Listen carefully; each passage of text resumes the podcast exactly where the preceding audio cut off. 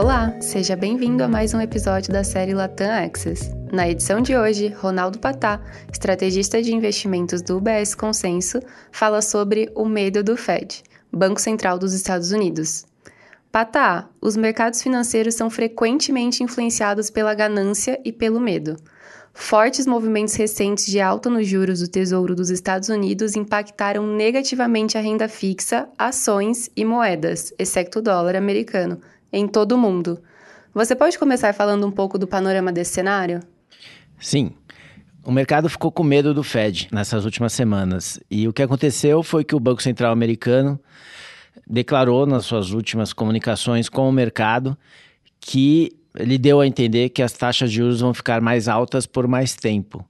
E por que houve essas declarações? Né? É, basicamente, a inflação ao consumidor nos Estados Unidos ainda está rodando na faixa de 3,5%, 3,7% ao ano, que é uma taxa de inflação ainda muito acima da meta da inflação do Fed. E a meta da inflação do Fed é 2% ao ano e ponto final. Né? Não existe uma flexibilidade por parte do Banco Central americano em termos de qual que é a meta de inflação. Por que, que eu estou dizendo isso? Porque alguns players de mercado recentemente andaram questionando se o Fed é, realmente ele está mirando na meta ou se ele pode ser um pouco mais complacente, dado tudo que aconteceu no mundo nos últimos anos, e talvez que tal ter uma inflação de 3% e não 2%. Só que isso não existe. O mandato do Fed, do Fed é claro, transparente e é 2%, e enquanto a inflação não chegar em 2%, eles não vão é, relaxar a política monetária. Mas por que a comunidade do mercado financeiro mundial teria medo do Banco Central dos bancos centrais?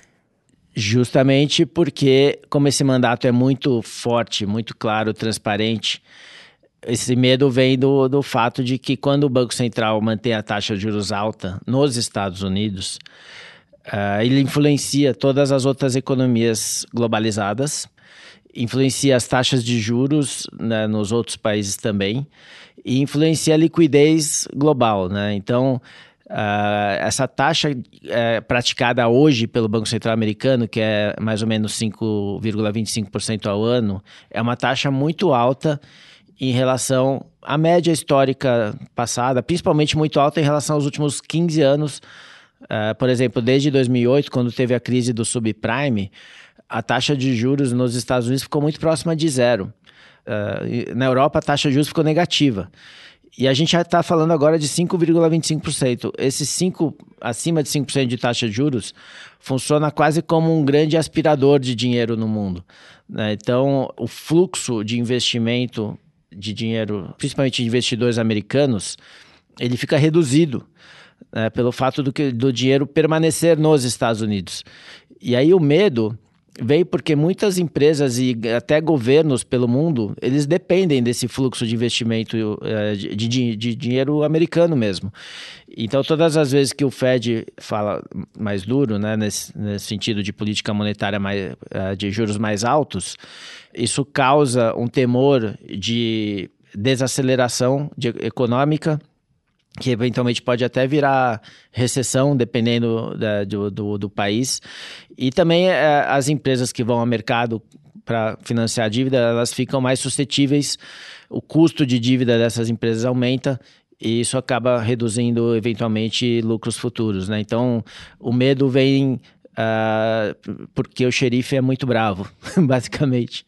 E essa foi a única razão pela qual os rendimentos subiram em toda a curva de ouro dos Estados Unidos? Não, tem mais um problema. É, e outro problema é grave também, que é o déficit fiscal nos Estados Unidos.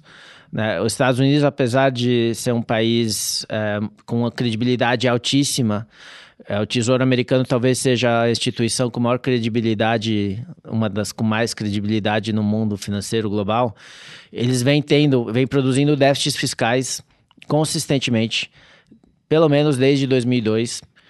E isso faz com que uh, esses déficits fiscais, que nada mais são do que buracos no orçamento, né? Eles, eles arrecadam menos do que eles gastam. Né? É, toda vez que isso acontece, o Tesouro o Departamento do Tesouro americano ele tem que emitir dívida para financiar esse déficit, dado que não, não falta dinheiro, o Tesouro emite dívida e financia né, é, o déficit vendendo essa dívida no mercado. Essa, é, quando o Tesouro vende a dívida no mercado, entra dinheiro e aí eles gastam com o que foi definido no orçamento.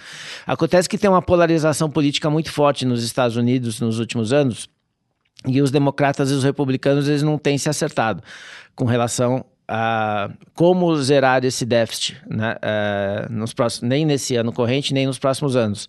Então, isso, isso cria um problema, porque a dívida em relação ao PIB dos Estados Unidos ela vai crescendo ano após ano.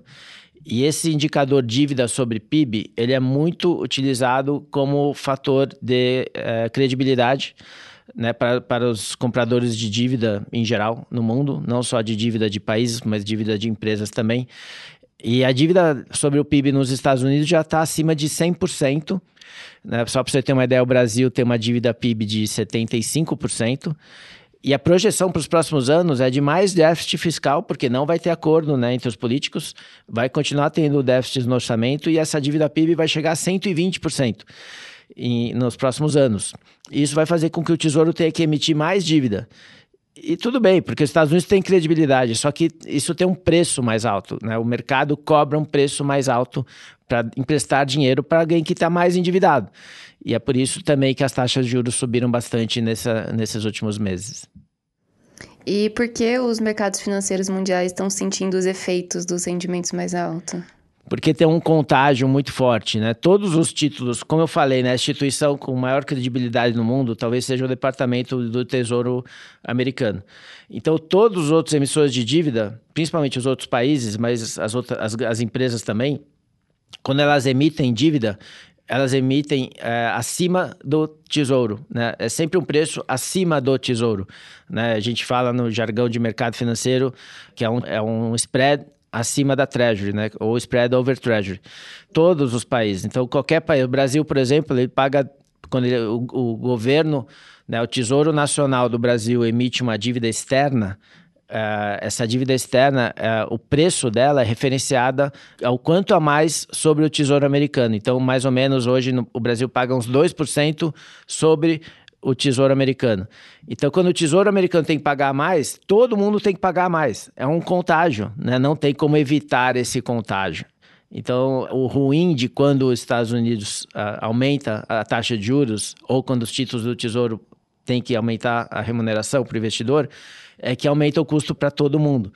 E não tem como escapar disso, a não ser que você tenha mais credibilidade do que o, o Tesouro Americano, que é uma coisa que ninguém tem. Talvez o Bundesbank na Alemanha, só que sim, é, você conta nos dedos quem pode ter mais credibilidade.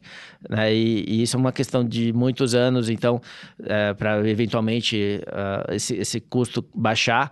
Então, é, foi por isso que todos os mercados no mundo sofreram, tanto renda fixa quanto renda variável. Bom, e você já comentou sobre o déficit, né, nos próximos meses aí, próximos anos, mas tem previsão para a inflação dos Estados Unidos recuar nos próximos meses? Sim, é aí que a gente talvez esteja um pouco mais otimista que o mercado. A gente acredita que essa taxa de juros mais alta, praticada pelo Fed nos últimos meses, vai acabar desacelerando a economia. É, é, não vai ser uma recessão, é uma coisa que a gente chama de soft landing, né, um pouso suave. E aí, nesse cenário de desaceleração econômica, a inflação vai acabar caindo uh, em direção à meta do Banco Central Americano de 2%. Em algum momento, em, no ano que vem, 2024, mais para meados do ano para frente, e aí o Banco Central vai poder finalmente começar a cortar a taxa de juros, talvez no segundo semestre de 2024. Então, o nível atual de rendimento dos títulos é uma oportunidade para os investidores que têm um horizonte de investimento mais longo, certo? Exato. Uh, isso vale aqui nos Estados Unidos, vale no Brasil, vale na grande maioria dos mercados globalizados, porque essa, essa alta de juros que aconteceu, como eu falei, né, contagiou todos os mercados globais. Então, por exemplo, hoje você consegue montar uma carteira em dólar, em títulos do Tesouro Americano ou de grandes empresas americanas com baixo risco de crédito, é, com uma remuneração de mais ou menos 5% ao ano por prazos de 5 a 10 anos. Então, você é, receber 5% ao ano em dólar com baixo risco de crédito é muito bom Então, esse momento tem que ser aproveitado pelos investidores que têm esse horizonte de tempo de investimento uh, para você travar esses ganhos por, por um prazo maior. E depois, quando o Banco Central cortar os juros, você continua tendo esses títulos na carteira né, e tendo uma remuneração boa, né, acima do, da média histórica. Então, mais detalhadamente, como isso se reflete na classe de ativos? No Brasil é a mesma coisa. Então, como aqui os nossos títulos sofreram esse impacto, a gente tem hoje é, taxas bem atraentes nos títulos mais longos, tanto nos títulos pré-fixados quanto nos títulos indexados à inflação. Hoje a gente tem no Brasil títulos pré-fixados de 5 anos remunerando a 12% ao ano, que é uma taxa altíssima, e os papéis indexados à inflação pagando quase IPCA mais 5,80, até quase IPCA mais 6 que é uma taxa de juros historicamente muito alta para o Brasil e não é não é condizente com o que vai acontecer uh, nos próximos meses no Brasil, que é a taxa Selic deve continuar caindo uh, a cada reunião do cupom meio por cento, chegando eventualmente até 9% ou em torno de 9% no meados do ano que vem. Então, essas taxas praticadas pelo mercado de renda fixa hoje no Brasil também são uma oportunidade para os investidores que têm horizontes de, de investimento mais longos. Então a gente segue com o mantra Keep Calm em renda fixa, certo? Keep Calm em renda fixa, que a gente vem falando nos últimos dois anos já quase, é, continua valendo para o Brasil. As, as melhores oportunidades de investimento são na renda fixa, e eu falei da renda fixa ligada à inflação, que é o que a gente mais gosta, mas a renda fixa pré-fixada também tem é, um excelente retorno agora. E a pós-fixada ainda, ainda é muito boa, porque a, a Selic ainda está ainda vai fechar o ano a 11,75% ao ano, mesmo se o Banco Central cortar mais duas vezes né, até o final do ano. Então, é uma taxa pós-fixada de juros muito acima da inflação. A gente espera a inflação no ano que vem em torno de 3,5% ao ano. E mesmo que a Selic caia para 9 no ano que vem, você ainda tem uma taxa de juros real de quase 6% ao ano. Então, até os pós-fixados continuam sendo uma boa opção de investimento. Por isso que é importante manter a calma e continuar na renda fixa. boa. E como ficam as ações? As ações elas sofrem é, nesse cenário, porém elas estão muito baratas ainda no Brasil. Né? É, o PL médio das ações do, do Bovespa ainda está abaixo de dois dos padrões a, a, da média dos últimos 10 anos. Então, uma, o cenário mais provável para as ações é que a gente vai ter um mercado que a gente chama mercado é, lateral, né? sem tendência de alta, porque as taxas de juros, por enquanto, impedem uma tendência de alta mais contínua, porém, sem tendência de baixa, porque uh, os preços acabam ficando muito baratos e se, se, elas caírem muito do patamar atual, sempre vai atrair compra e aí acaba segurando. Então, a bolsa aqui ela fica meio atrelada às bolsas globais, tem esse efeito. E nas bolsas globais a gente também vê um cenário de tendência lateral ou sem tendência, né? como você queira. Então, assim, é uma classe de ativos que você tem que ter na carteira, não pode ficar sem ter bolsa, não pode zerar a bolsa. Uh, mas é uma é alocação que a gente chama de neutra, né? O neutro é o quanto é o condizente com o seu perfil de, de risco, uh, que varia muito de cada pessoa, mas é importante manter uma alocação sem aumentar e sem diminuir. Legal. E olhando para a classe de ativos globais, é, a renda fixa também segue como preferida? Sim, é, primeiro que a alocação em classe de ativos globais não é a nossa preferência taticamente agora, né, para quem, para investidores brasileiros. Uh, o câmbio nos parece justo no preço patamar próximo de 5, é muito próximo de onde ele está agora. A gente uh, acredita que o câmbio vai continuar em torno de 5 nos próximos trimestres, então não tem potenciais ganhos cambiais se a gente estiver correto nessa projeção de câmbio.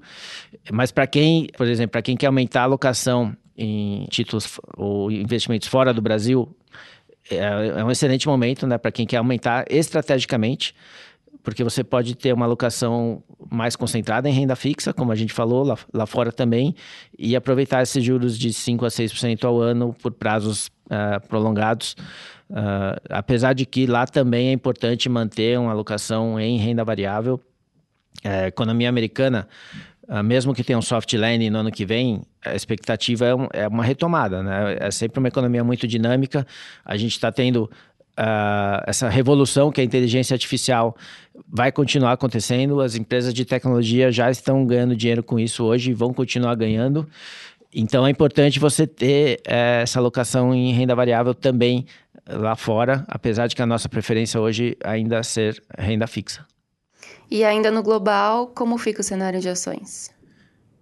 O cenário de ações é isso, é provavelmente mercado de lado, porque lá, lá ao contrário do Brasil, o PL médio, estou falando dos Estados Unidos principalmente, o PL médio das ações está muito acima da média histórica, principalmente porque as ações de tecnologia tiveram uma valorização grande por conta da inteligência artificial.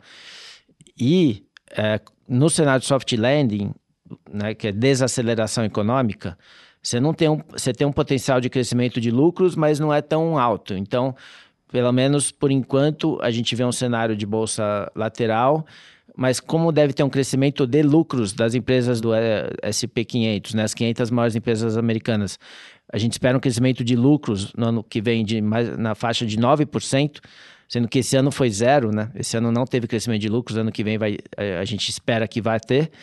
É, então, a bolsa volta a ser uma opção, sim, porém na, não é uma tendência de a gente não espera uma tendência de alta muito forte né? é, no começo olhando os próximos seis meses é tendência lateral e mais para o segundo semestre provavelmente uma tendência de alta Bom, então, com todo esse cenário, precisamos de uma dose extra de foco e disciplina para passar por essa situação e estar em condições de nos recuperar depois que a escuridão desaparecer, né? Exato. Né, esse ano, esse ano até agora tem sido mais difícil. Aliás, aproveitar para fazer um último comentário, né? É, como tem o conflito, tem um risco do preço do petróleo. Né? A gente não acha que o conflito no Oriente Médio vai se espalhar e, e, portanto, o preço do petróleo não deve subir mais do que já subiu. Então, a, mas a volatilidade na, nas carteiras é, vai continuar alta, não, não deve ser uma coisa que vai ter um, uma resolução rápida. É, a gente não acha que vai se alastrar, porém não vai resolver tão rápido. E isso provoca mais volatilidade nas carteiras. E, e nesses momentos onde a gente não tem grandes convicções, é muito importante manter a diversificação na, nos portfólios é, o máximo possível, não concentrar nenhuma grande concentração em nenhuma classe de ativos e, e acima de tudo, manter a calma nesses momentos de estresse. Importante. Obrigada, Patá. Vamos acompanhar o desenrolar dos fatos. Esse foi mais um episódio da série Latam Access. Não esqueça de conferir os outros episódios no Spotify e Apple Podcast. Até a próxima! Os comentários do UBS Chief Investment Office são preparados e publicados pelo Global Wealth Management do UBS AG ou uma de suas afiliadas UBS. Este material não tem relação com os objetivos específicos de investimento, situação financeira ou necessidades particulares de qualquer destinatário específico e é publicado apenas para fins informativos. O conteúdo não é e não deve ser considerado como um relatório de análise de valores mobiliários. Como uma empresa que presta serviços de gestão de patrimônio para clientes globalmente, o BSAG e suas diferentes subsidiárias oferecem serviços de consultoria de investimento e serviços de corretagem. Os serviços de consultoria de investimento e serviços de corretagem são separados e distintos, diferem de forma material e são regidos por leis e arranjos separados. Nada neste podcast se destina a ser e não deve ser considerado como qualquer forma de solicitação ou promoção. Nem todos os serviços ou produtos estão disponíveis para os clientes em todas as jurisdições. Nos Estados Unidos, o UBS Financial Services Inc. é uma subsidiária do UBS AG e membro da FINRA SIPC. Para mais informações, visite nosso site em ubs.com/workingwithus. Para obter a informação legal completa aplicável aos comentários independentes produzido pelo UBS, visite nosso site em ubs.com/cio-disclaimer.